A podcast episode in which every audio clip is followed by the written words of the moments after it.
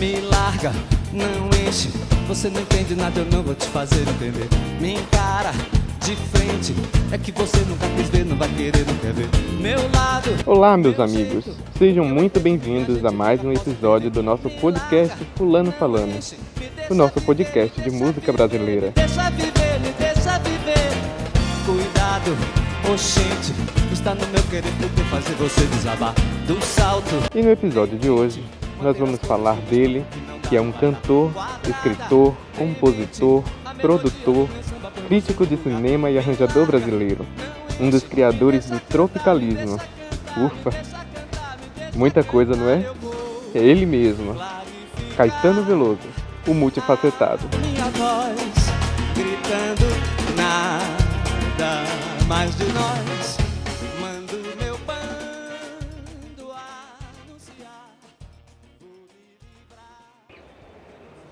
Caetano nasceu no ano de 1942, na cidade de Santo Amaro da Purificação, na Bahia. E desde criança já amava a música, mas não sonhava em viver dela. Até que vai para o Rio de Janeiro com Maria Bethânia, sua irmã, e é apresentado ao maravilhoso mundo da música. Mas calma aí, vamos do começo. tinha interesse pela música desde menino, desde que eu me entendo por gente. Você vê que eu não tinha completado quatro anos, sabia uma canção cujo título eu quis que fosse o nome da minha irmãzinha que nasceu.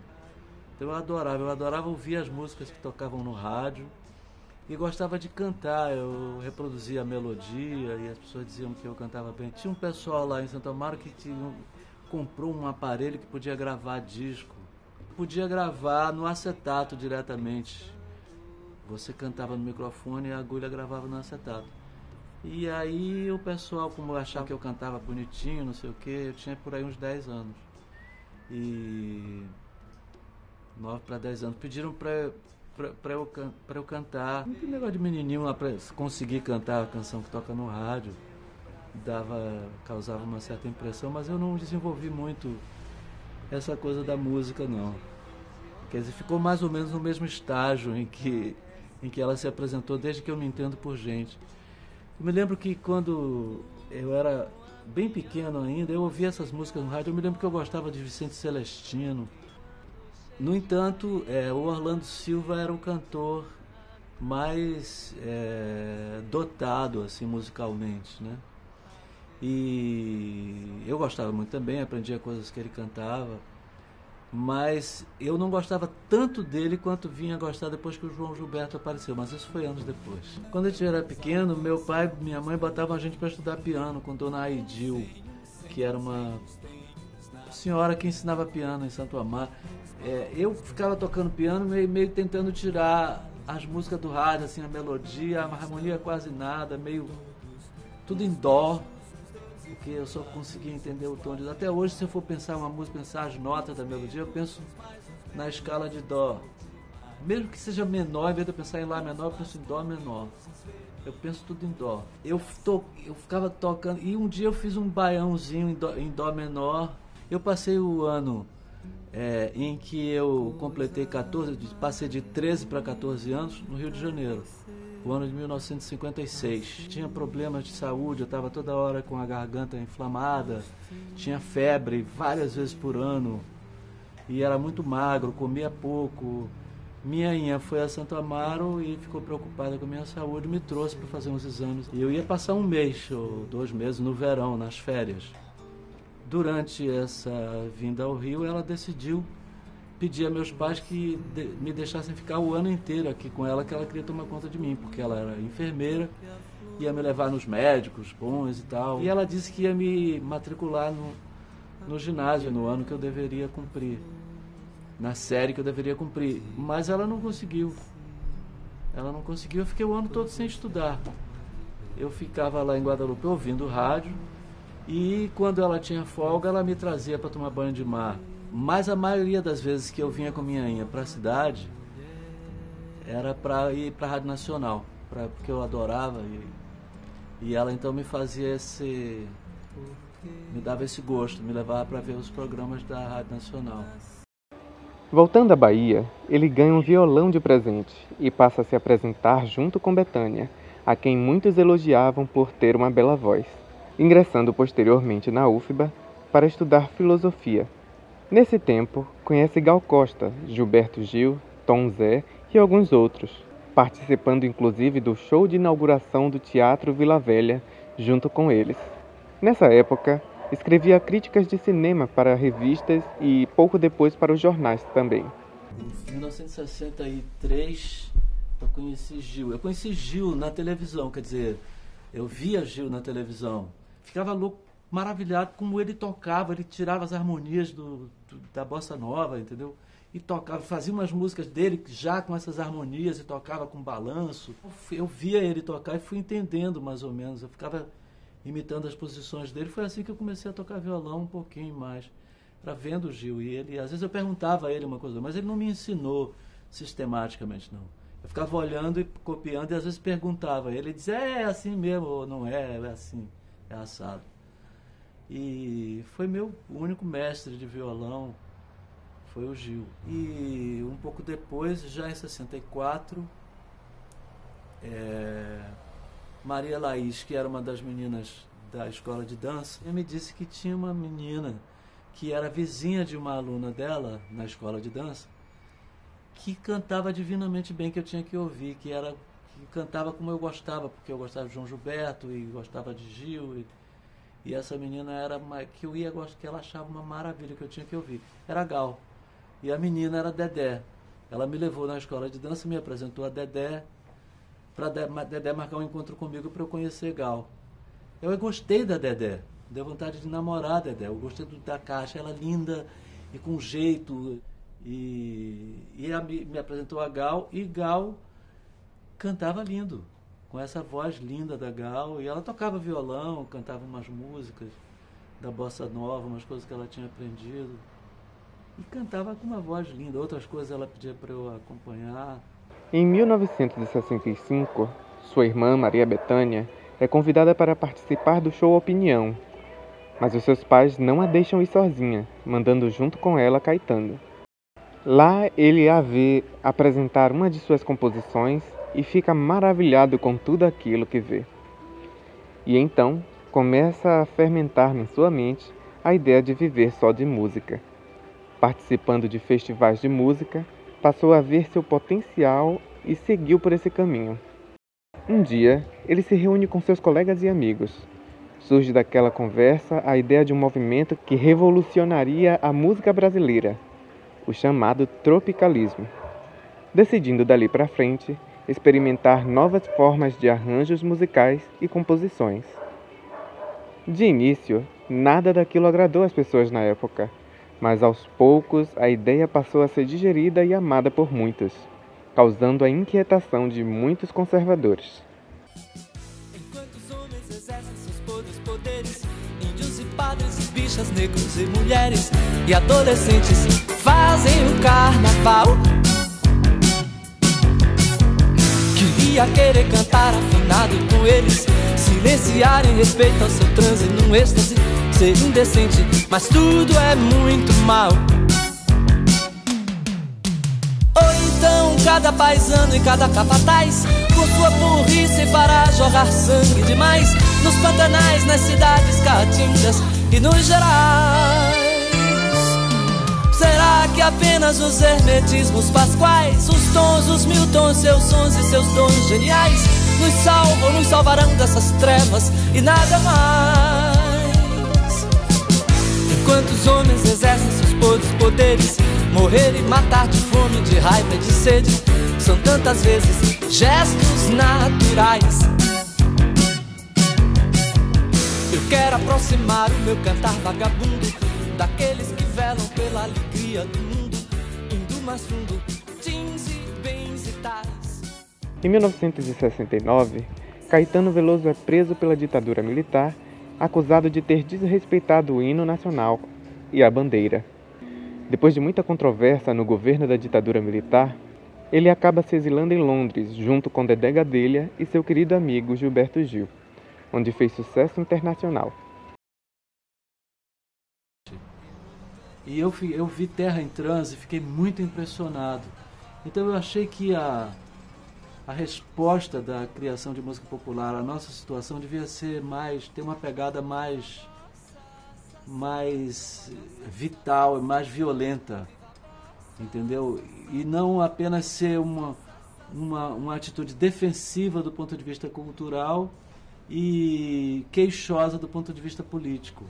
E isso tudo foi crescendo. O Gil ficou, começou, disse que devia ser um movimento, começou a articular de uma maneira assim teórica, como para e, e, tentou convencer os nossos colegas, fez reuniões e falando nos Beatles e falando na situação, no tamanho da violência da situação brasileira sob a ditadura. Ele foi para Pernambuco, em Pernambuco ele viu é, o governo Miguel Arraes e a pobreza e a, a força expressiva de, de um grupo como a banda de Pífaros de Caruaru. Então ele disse que a gente tinha que ser Beatles, mas banda de Pífaros de Caruaru, com força para responder à violência da situação brasileira. E disso nasceu o que veio a se chamar de tropicalismo. Já a partir de 66, em 67 se tornou público no Festival da Record. É o negócio da nossa prisão é, se deu de uma maneira muito estranha, porque embora a cara da, da, do absurdo que foi o Brasil naquele período, né? É, os militares tinham tomado o poder e nós fizemos um espetáculo numa boate que era do Ricardo Amaral, ali na, na lagoa chamada Sucata, com Eu, Gil e os Mutantes, entendeu? Com essas músicas todas do Tropicalismo. Esse espetáculo foi o espetáculo rock and roll, rock mais radical que foi feito no Brasil em muitos anos, talvez de sempre. E o espetáculo era, era um contraponto ao festival da, da Globo, entendeu? Enquanto tinha o festival aqui, tinha o nosso show. O Hélio Oiticica é, contribuiu, ele adorava, tinha companheirismo conosco e contribuiu com, uma, com um trabalho dele que era aquele, uma espécie de estandarte que tinha o cara de cavalo morto, né? Estendido no chão, que foi baleado pela polícia, e escrito assim: seja marginal, seja herói. E isso ficava ao lado do palco. Não, não, não, chamava nem tanto a atenção assim, mas ficava ali, fazia parte do espetáculo. E, e um sujeito que eu acho que era. Uns dizem que era juiz de direito, outros dizem que era um, que era um promotor. Um sujeito com um careta que, que viu ficou revoltado. E, e fez, uma, fez uma, um negócio judicial que fechou a boate por causa, de, por causa dessa bandeira do Hélio Oiticica. Então essa palavra bandeira correu assim, os meninos foram, foi proibido o espetáculo de Gil Caetano e os Mutantes porque eles tinham uma negócio de uma bandeira. Enfim, tinha um cara na TV Record chamado Randall Juliano que era muito reacionário e ele apoiava a ditadura, era um cara da direita assim. Ele era um desses locutores de rádio e televisão que tem programa e que faz uma espécie de, de sei lá, de demagogia fascista, né? fascistoide. E ele então fez uma campanha pelo rádio e pela televisão dizendo que nós, tipo, ele, ele ouviu a palavra bandeira e, acho, e como ele já tava, tinha raiva do que a gente estava fazendo e também queria chamar a atenção para o programa dele, né? Aí ele exagerava, ele pegou, falou, e também estava em São Paulo, tudo se passou no Rio. É, não se sabe até que ponto ele foi mal informado, até que ponto ele exagerou propositadamente. Ele disse que nós tínhamos os, que o, o show tinha sido suspenso porque nós tínhamos desrespeitado a bandeira brasileira, entendeu? É, é aí e fez, ele fez pelo rádio um apelo aos, aos, aos é, oficiais militares para que que reagissem contra o que nós estávamos fazendo. E uns, uns oficiais de agulhas negras ouviram esse programa e foi deles que partiu, segundo nos, me contou o major que me interrogava finalmente, depois que eu estava preso já há mais de um mês, começou o interrogatório, esses caras de agulhas negras disseram é, que, que, que eles se dirigiram aos, aos superiores dizendo que nós tínhamos que ser punidos por causa desse, dessa denúncia feita pelo Randall Juliano, de público. Então tudo isso estava no escrito, o major que me interrogava me dizia. Então eu disse, olha, é mentira, falei para o major, é mentira, nós não, nós não fizemos, não tinha bandeira brasileira, nós não cantamos o hino nacional, nem sem, sem palavras obscenas, muito menos com palavras obscenas. E ele, o major disse, você é capaz de provar isso? Eu disse, sou. Se eu trouxe, você pode dar dois nomes que confirmem sua história, que diga exatamente como era o show. Eu disse tudo. Aí ele pediram dois nomes, eu dei o nome do Ricardo Amaral e do Dom Pepe, que naquela época se chamava Pelé, que era o discotecário da, da Boate Sucata. E eu disse, eu posso dar o nome do dono da boate e o nome do, do, do, do sujeito que era o discotecário, estava lá todas as noites. Tudo que eu falei, eles confirmavam. Aí quando acabou, todas as duas acariações deram 100% certo. O major veio para mim e disse, meus parabéns, eu me rendo eu lhe prometo que em três dias você está solto. Eu fiquei mais quase um mês preso ainda. Aí eles levaram a gente para a Bahia, num avião da FAB. O próprio cara da Polícia Federal levou num avião da FAB e chegando lá, aliás, quando chegou em Salvador, a aeronáutica prendeu a gente e o, e o cara da Polícia Federal brigou com a aeronáutica. A gente ficou preso mais umas horas por engano, porque a aeronáutica tinha, no dia que, esse, que eles pediram a, a ordem de prisão para nós, expediram para o Brasil inteiro, porque podia ser, que é uma, é, era, uma, era uma rotina. Pode ser que a pessoa saiba e se mande, fuja do, do endereço, entendeu? Então você manda para os lugares onde a pessoa poder, poder, poderá eventualmente passar. Então no aeroporto de Salvador tinha uma ordem, desde o dia que a gente tinha sido preso, de prender a gente se a gente chegasse lá. Como a gente não chegou até aquele dia, quando a gente chegou com a Polícia Federal, eles prenderam a gente, não acreditaram no cara da Polícia Federal. Mas, de todo modo, não mandaram papel para o, para o cara da Polícia Federal em Salvador, que era um militar, que era o coronel Luiz Arthur. E aí ele disse: Olha, você tem que vir aqui todos os dias, vocês todos os dias assinam aqui, tem que falar comigo pessoalmente, assina o, o, o, o caderno e não. E não e não podem sair da cidade de Salvador. Nem eu disse, mas eu moro em Santo Amaro. Não, não pode. E Gil já tinha duas filhas. Aí ele pediu ao coronel, olha, tem que resolver a nossa situação. A gente está sem trabalhar há seis meses. Dois meses na cadeia. Quatro meses aqui em Salvador. Aí o coronel disse, não, eu vou, eu vou, eu vou pedir, eu já. Eu, eu acho também isso é um absurdo, porque não tem não tem, não tem motivo. Aí eles apresentaram a solução da gente sair do Brasil, que era a única solução. E o Guilherme Araújo já estava lá, nos convenceu a ir para Londres, nós fomos, ficamos em Londres. Ficamos dois anos e meio. Aí lá eu gravei dois discos, o Gil gravou um, eu gravei dois. Por iniciativa de um inglês é, chamado Ralph Mace. Ouviu as nossas músicas, ficou maravilhado. Disse, mas eu, isso é uma maravilha. Eu quero fazer um disco e, e quis fazer primeiro comigo. Para minha surpresa, ainda fiquei. Eu disse, mas não, vamos fazer primeiro o seu, porque ele. Não sei o que foi.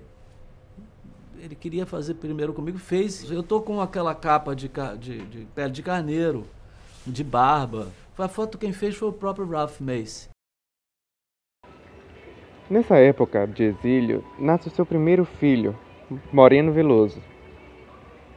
Voltando ao Brasil em 1976, incentivado pela sua irmã Maria Bethânia, decide formar o grupo Doces Bárbaros, fazendo uma turnê nacional. Nos anos 70 e 80, alcança muito sucesso, depois de todo esse sofrimento que passou. Sucesso esse que dura até os dias de hoje. Nos anos 90, nasce Zeca Veloso e Tom Veloso, seus filhos com Paula Lavigne.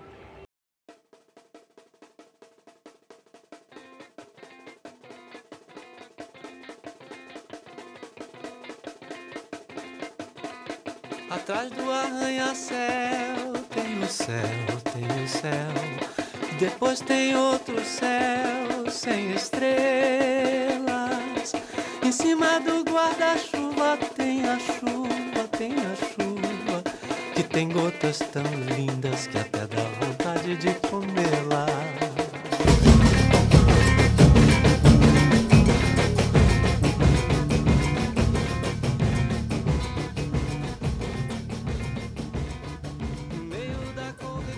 Ele ganhou muitos prêmios desde então, entre eles o Grammy Award de melhor álbum de world music com o disco livro em 2000. Ele ganhou o Grammy Latino de melhor álbum de cantor em 2007, 2009 e 2013.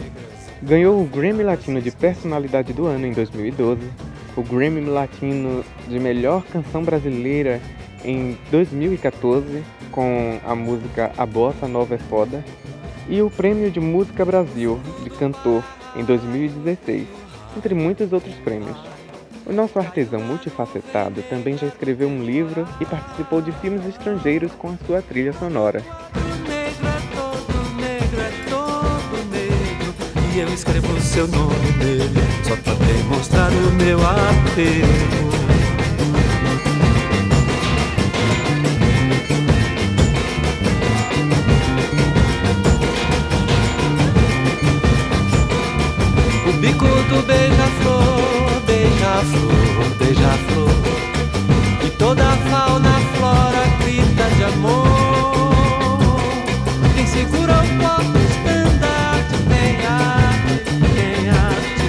E aqui passa com raça eletrônico, maracatu atômico.